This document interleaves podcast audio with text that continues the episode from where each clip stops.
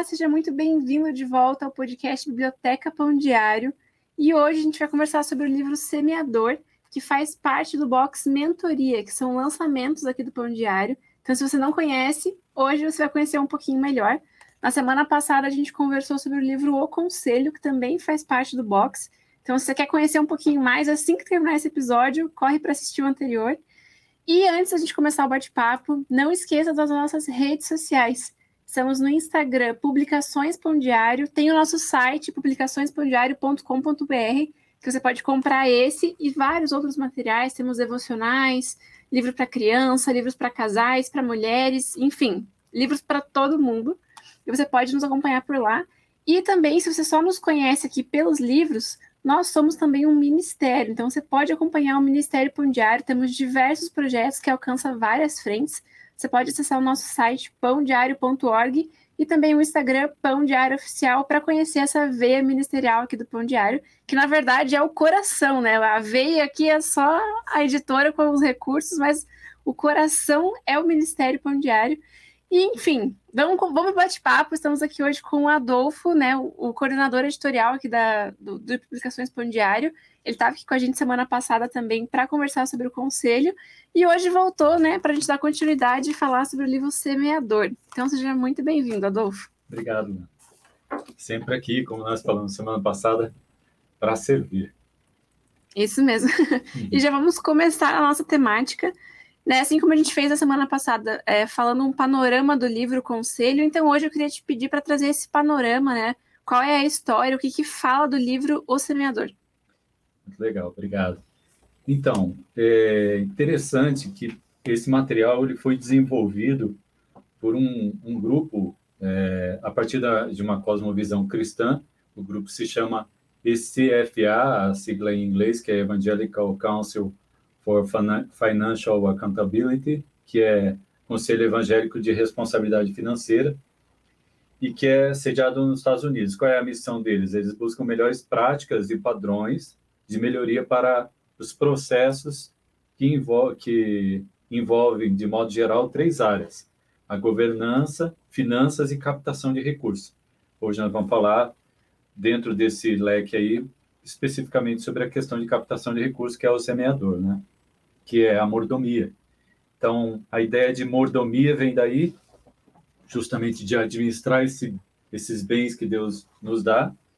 E então, é essa ideia da, da, da obra, essa ideia do, da história do, da obra inicial é essa. Mas agora eu queria até retomar uma coisa que está mais lá para o final do livro, eu tinha até feito uma anotação. É, você comprando o livro, leia o epílogo desse livro, que é interessante que ele colocou lá na, nessa na parte do epílogo, mas ele vai explicar uma relação fantástica que existe com um dos autores, que é o, o Gary Hogue, que ele vai falar que quando ele era novo, quando era criança, a família dele tinha um, uma sementeira, vamos chamar assim, ele tinha um processo agrícola. E deixa eu até retomar aqui o como é que é o nome do ah, tinha uma empresa de estufas, né, é, proprietário de uma empresa de estufas, Hoax, é, que operou por 82 anos. Eles cultivavam então tomates e pepinos. E ele, como criança, ele aprendeu a ir lá e olhar o processo da semeadura. Então é muito interessante, porque lembra Davi com o Salmo 23, né? Através de uma experiência, Deus usou a vida dele, a experiência dele, para trazer aqui para o semeador. Então ele nasceu já com essa ideia, porque esse um desses autores então, que é dessa organização, já tem já tinha essa ideia clara do que era a semeadura na vida dele, a importância, porque depois ele vai dizer como era bonito depois ver aquelas sementes se tornarem frutos e aquela árvore cheia de tomates, por exemplo. Nossa, quanto tomate ele diz. Quanto tomate dava numa árvore daquelas? Então, muito interessante. Agora, dentro dessa obra, ela se baseia em três suposições. A primeira suposição que é dá generosamente, já estou entrando um pouco no, falando da história, mas já entrando um pouco no panorama da, da obra, né? É, dá generosamente não se baseia unicamente no trabalho do indivíduo ou nos esforços de uma organização, que é sempre essa ideia que a gente tem como ser humano, a gente puxar para a gente, puxar para nossa força. Eu sou de sangue alemão, eu vi isso lá atrás, quando estava no seminário, meu superior disse, olha, era novinho, tinha 14 anos, e disse, olha, você é alemão, você quer segurar tudo para si. Quando você não aprender que você tem que entregar que é de Deus, você vai sofrer. E é assim mesmo. Então, ao invés de segurar para si, e sim entregar isso para Deus, a obra de Deus nas pessoas. Então, a parte das escrituras, que eles é muito interessante que eles sempre têm embasamento aqui. Leia depois 1 Coríntios 3, 6 a 9, que vai nos recordar que ainda que semeemos e, julgue, e cultivemos na vida das pessoas, e que pode ser que tenhamos privilégio de colher, Deus é quem dá o crescimento. É Deus é quem dá o, o crescimento. E nem sempre nós veremos os frutos. É importante dizer, nós podemos semear hoje e talvez nós não veremos os frutos. Quantas histórias na Bíblia a gente tem dessa, né? E mesmo, enfim, na história do mundo a gente vê isso. Um segundo princípio, a segunda suposição é que generosidade flui de corações transformados e que se conformam à imagem de Cristo, que é generoso. Muito bonito isso. E isso está lá, as escrituras mostram isso aí na, também no exemplo de Barnabé, em Atos 4, 32, 37, ou na contra-generosidade, digamos assim, de Ananias e Safira, na falsa, né, suposta generosidade, que foram né, em Atos 5, 1 a 11. Então, é o segundo princípio, segunda suposição. E a terceira suposição é grande, né? Esse aqui tem mais coisa. Né? A Fica captação, à vontade, manda ver a captação cristã de recursos não é apenas sobre como garantir as transações ou as doações, mas encorajar a transformação espiritual. Porque se você vai pelo recurso, por, pelo recurso, e não está preocupado com a transformação espiritual, que bem há nisso, né? Então, ajudando as pessoas a se converterem em doadores ricos para com Deus. E aí nós temos Filipenses 4,17, em que o apóstolo Paulo diz: Não que eu procure o donativo, mas o que realmente me interessa é o fruto que aumente o vosso crédito. Interessantíssimo isso. Então, temos tempo aqui para falar sobre isso, mas então aí estão três pressupostos interessantes. E é basicamente essa a ideia, então, do livro. Ele está dividido em, em mais capítulos, etc. Eu acho que não não dá o espaço para falar aqui, eu acho que já deu, né? que se deixar falar muito. Se deixar a, gente pessoa... fala e dá spoiler do livro inteiro, né? É. Mas a gente está aqui para isso mesmo, né? E é, aproveitando então essa relação, né, que o livro traz do o semeador com o nosso papel para conseguir gerir, né, tudo aquilo que Deus nos dá da melhor forma. É, qual que é o papel então do semeador em relação ao mordomia e o dinheiro? Acho que a gente pode falar um pouquinho mais sobre isso. Sim. Eu escolhi um, um, trechinho aqui que diz assim que o chamado do semeador exige de nós duas coisas, não, duas não, quatro coisas. Primeiro é mudar a mentalidade de transação para transformação, como nós vimos aí. Não é uma simples transação, mas é transformação de vidas. Segundo é passar da escravidão de, a dois reinos para a liberdade de um, reino, de um só reino. E quando eu falo a dois reinos, o, esse reinos ali é um reino com minúsculo e outro é o reino. É a ideia é o seguinte: quando se fala em escravidão a dois reinos, a gente está falando da pessoa que fica dividida. Então eu vou fazer isso aqui, então isso aqui, bom, isso aqui eu vou entregar para Deus, isso aqui eu não entrego. Fica nessa divisão. Como Jesus diz, ninguém pode servir a dois senhores. E a, a regra se aplica aqui. Ele fala, aí no, vai explicar melhor no livro, não vou ler tudo aqui, mas, enfim, ele vai explicar um pouco sobre o que, que é isso. E a ideia de a liberdade de um só reino é quando você entende que é de Deus, que é para Deus, e que você não tem que estar. Tá... Inclusive, ele comenta aqui a ideia também de escravidão de um reino, a ideia da pessoa se sentir proprietário da coisa. Primeiro, que as coisas de Deus, como que você é proprietário? Né? Então, totalmente fora de, de, de, de questão. E, e não é difícil, infelizmente, a gente cair nesse erro. Eu estou administrando uma igreja, uma instituição que é de Deus. E, e aliás, diga-se de passagem, nós temos um outro autor recente que nós traduzimos. Ele fala também sobre essa questão toda de.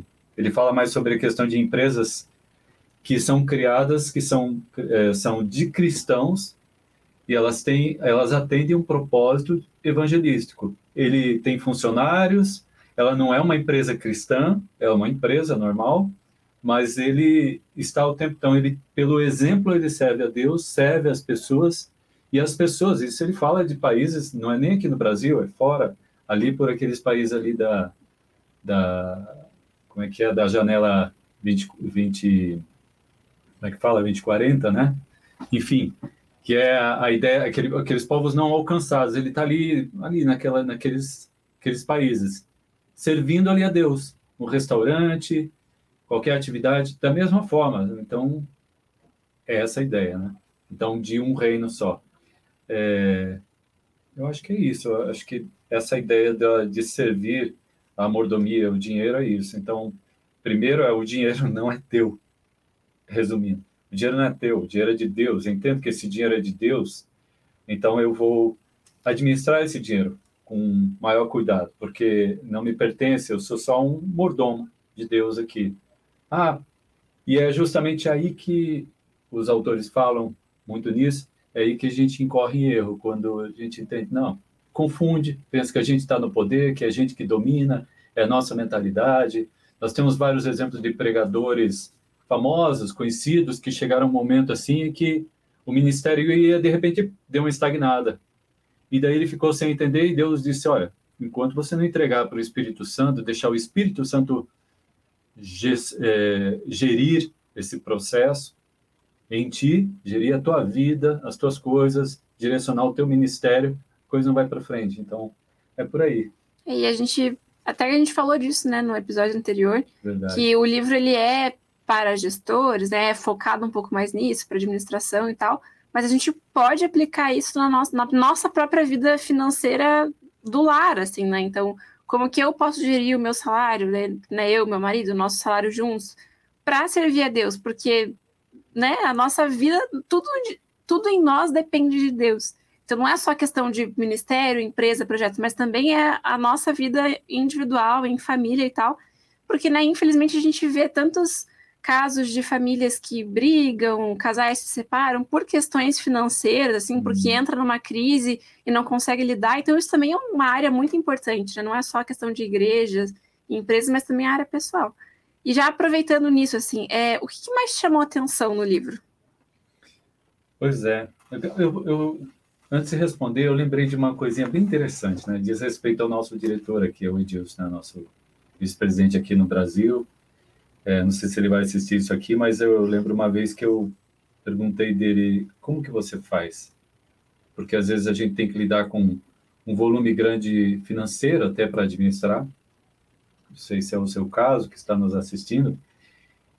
E eu ouvi isso também de, de outros pastores, pastor Pascoal aqui da PIB, enfim. Mas o Edilson daí ele me deu uma resposta muito sábia. Ele disse: Olha, eu não sei, eu oro, porque é de Deus eu administro, eu entrego nas mãos de Deus. Como é que eu vou saber? Se um cheque de tanto valor, muito mais alto do que o, eu, enfim, é o meu, meu patrimônio até, né? Vai ser porque é de Deus, e, e, é Deus que dá o crescimento, como disse o apóstolo Paulo agora. Então, desculpa fazer essa parte que eu lembrei. Você voltou aqui, a pergunta é... O que, o que mais, mais, chamou, chamou atenção, atenção? Isso. Então, eu acho que uma das coisas que chama atenção que está nele, está na, tá na coletânea, os três livros ali, como eu falei na, no, no episódio passado, eles têm uma sequência e esse foi o primeiro, 2010, aí foi publicado esse em 2014 e depois o Conselho em 2018. É que os três, eles têm uma coisa interessante que apesar de ser um livro técnico, digamos, porque ele vai tratar de um assunto técnico que mexe com captação de recursos, o outro fala sobre a questão dos conselhos, o outro fala sobre as escolhas, enfim, ele consegue fazer isso de uma maneira muito gostosa de se ler. Porque, primeiro, ele é o tempo todo fundamentado pelo texto bíblico e eles têm uma habilidade muito grande, Deus também deu esse talento para eles na escrita. Mas também me chama a atenção a quantidade de exemplos bíblicos que os autores apresentam.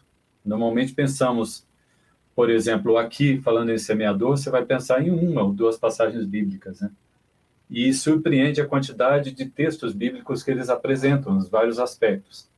Ele pode pensar, por exemplo, você falando em semeadura, você vai pensar em, em é, Marcos, né? Marcos que tem uma passagem bíblica que fala justamente isso, Marcos 4, 1 a 8, é isso? É, eu acho que é.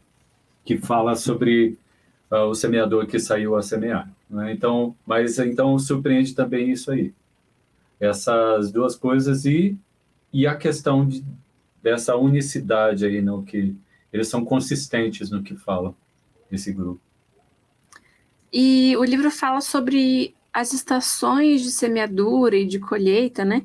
Então, acho que dá para a gente falar um pouquinho mais sobre isso, pensando em como adaptar no dia a dia uh, esses conselhos para a semeadura e gestão, né, do, de um mordomo com os recursos que Deus nos dá. Exatamente. É, é muito interessante isso que a Lana falou, esses aspectos da, das estações do ano, como que ele linka. Ele vai dizer, por exemplo, aí eu vou falando, eu vou falar um pouquinho aqui, eu separei uns trechinhos, é, como é que é a estação e qual é a aplicação já. Então, o inverno, por exemplo, é um tempo de preparação. Tanto o semeador como o solo devem ser preparados antes de se colocar as sementes. Nesta estação, lançaremos um novo olhar sobre o papel do semeador. Veremos como encher os sacos de sementes e o que fazer para preparar o solo. Na linguagem do levantamento de recursos, o trabalho de inverno do líder é entender o papel de um, de um mordomo cultivador, em vez de um mero captador de recursos. Então, cultivar é importante. É, e eu volto a dizer, está naquela experiência lá dele. Quando eu li essa história dele, história de vida dele, entendi como ele consegue linkar. Eu, eu vou fazer um, um paralelo aqui, eu gosto muito daquela parábola da, da vinha, uhum. da, da, é, que Jesus fala sobre a questão da, da, da vinha, que eu digo é do, do, do, do, lavrador, que vai, ele tem que podar, tem que podar a parreira, né? A vinha, eu vou chamar de parreira, porque a gente chama no Brasil muito mais de parreira. Mas por quê?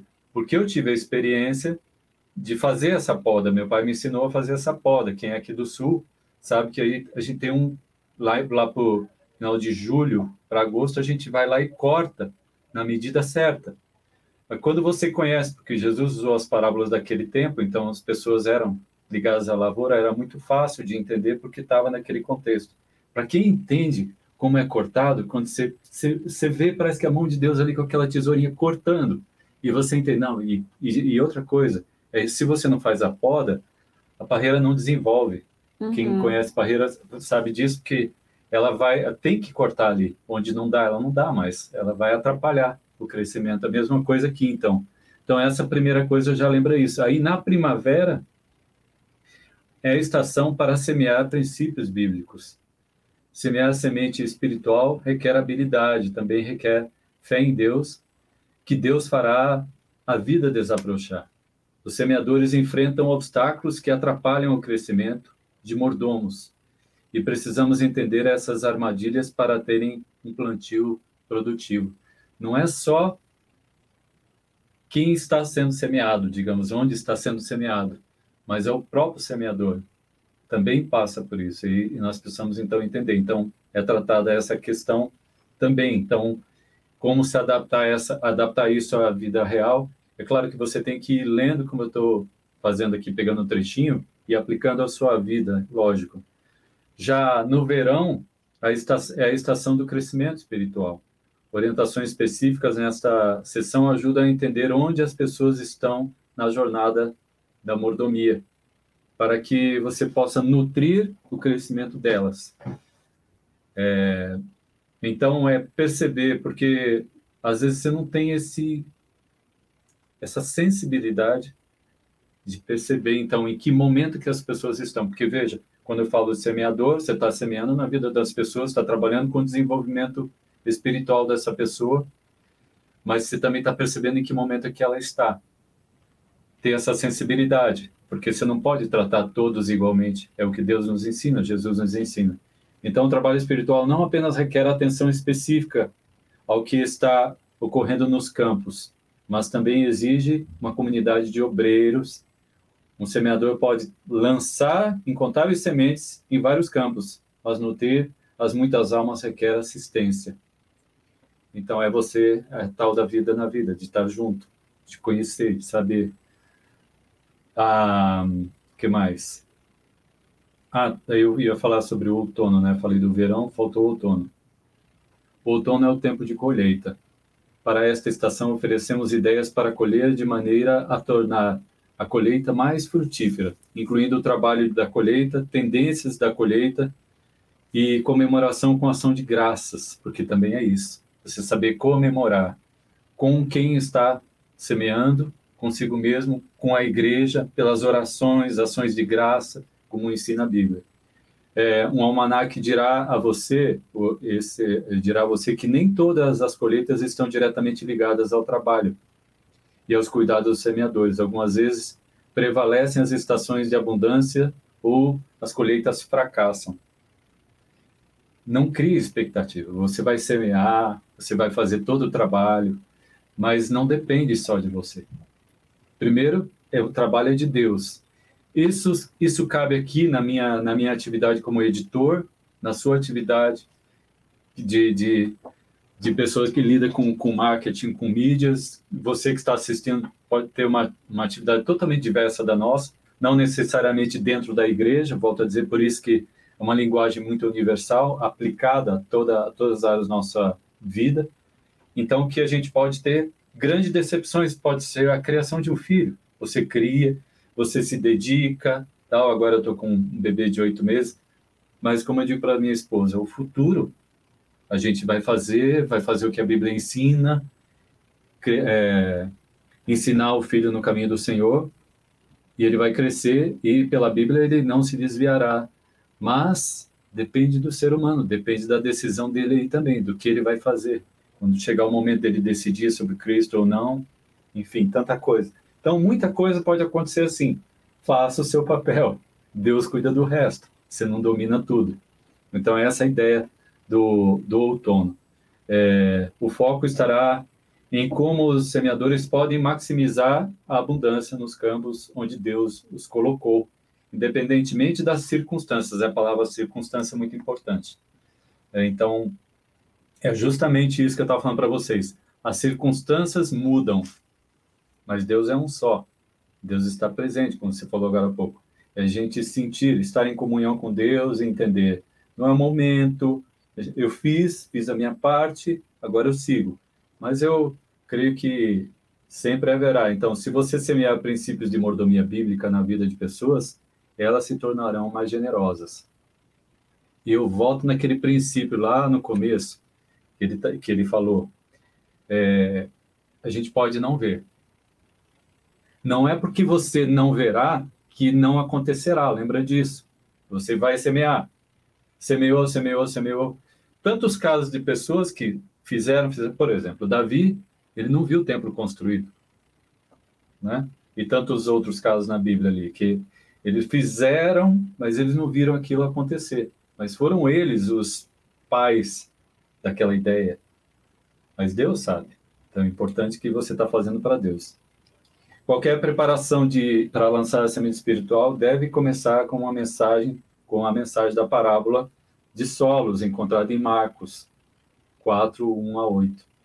Considere as palavras de Jesus nessa parábola como prefácio do, do, desse seu trabalho. Então, acho que é essa a ideia.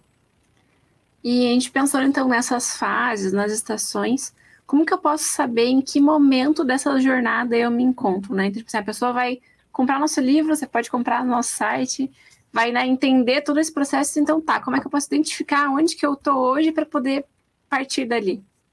É, eu, eu é bem, é, não é uma resposta simples não. essa, não é uma resposta simples, porque primeiro eu não, não, eu acredito que não depende só de você, como eu falei, né? Mas uma coisa que eu aconselho, você comprando o livro, você vai ver que tem um apêndice lá e ele vai falar sobre. Aliás, ele faz um contraste. Aqui não está falando, mas é aquele contraste que nós falamos no, no podcast anterior, sobre a questão de você fazer numa visão comum na visão do reino. Por exemplo, na visão comum, os líderes consideram que seu papel é captador de recursos para a organização. Na visão do reino, os líderes entendem que seu papel é semear princípios bíblicos de mordomia. Deus é o captador de recursos. Então, eu aconselharia, aqui eu tenho o resumo do trabalho do inverno, da primavera, por exemplo, no inverno ainda, é, é, podemos reunir verdades bíblicas que encorajam as pessoas a se tornarem doadores. Os líderes vivenciam a generosidade e oram. Em que momento uh, da nossa jornada da mordomia nós estaremos vai depender muito. Você pode estar no momento do inverno, pode estar no momento da primavera, e não só isso. Dentro aqui nós temos, ele subdivide em três áreas, três, três tópicos, como se fossem três meses, né? E bem interessante. Tudo vai depender, depende de uma série de fatores, não, então eu diria que não é tão simples. Porém, eu acho que se você tem uma noção de cada uma aqui, você lendo, é como a gente lê a Bíblia você lendo aqui o que os autores recomendam para cada estação e para cada subtópico aqui, por exemplo, primavera, eles buscam transformação, ajudar os outros a usarem os dons espirituais, ajudam as pessoas a discernir entre o pensamento mundano e o pensamento piedoso, isso na primavera. Lembra que é a, a primavera aqui nós estamos o quê? Nós ainda estamos no processo de semeadura, né? Não de colheita. É, que é a estação para semear os princípios bíblicos. E tudo depende do mais importante relacionamento. Eu acho que também isso, uh, relacionamento para a gente garantir, para a gente entender, discernir em que momento nós estamos, acho que a palavra relacionamento é uma boa, porque uma vez eu ouvi uma pregação assim da, do relacionamento com uma cruz, né? A gente se relaciona um travessão aqui da principal da cruz, é o nosso relacionamento com Deus. E esse travessão aqui horizontal é o nosso relacionamento humano. Então, como estão os seus relacionamentos com Deus e com as pessoas? Aí, quando você está se relacionando com elas, você está ouvindo o que elas falam, percebendo, ouvindo, desculpa, ouvindo mais do que falando, e ouvindo a Deus, em comunhão com Deus, acho que é a melhor coisa para a gente saber em que momento nós estamos, né? Mas amém, né, Adolfo? Quanto conteúdo tem nesses livros, né? É, a gente tem, como o Adolfo falou no começo, o Box Mentoria, que são os três livros nessa caixinha aqui, mas você também pode adquirir os livros individuais no nosso site, publicaçõespandiário.com.br. E na semana que vem nós estaremos aqui com a Marília, Marília que vai fazer a apresentação no podcast, e a gente vai falar sobre o livro Rendição Absoluta. Então você não pode perder né, os nossos podcasts aqui toda quinta-feira, 8 horas no YouTube e também nos nossos streamings. E também nos siga nas redes sociais. O Instagram é Publicações Pão Diário, o Instagram do Ministério Pão Diário Oficial e também o site do Ministério pãodiário.org. E é isso. Muito obrigada, Adolfo. Deus te abençoe. Volte sempre. Obrigado, obrigado. Deus abençoe também. E é isso, pessoal. Até semana que vem.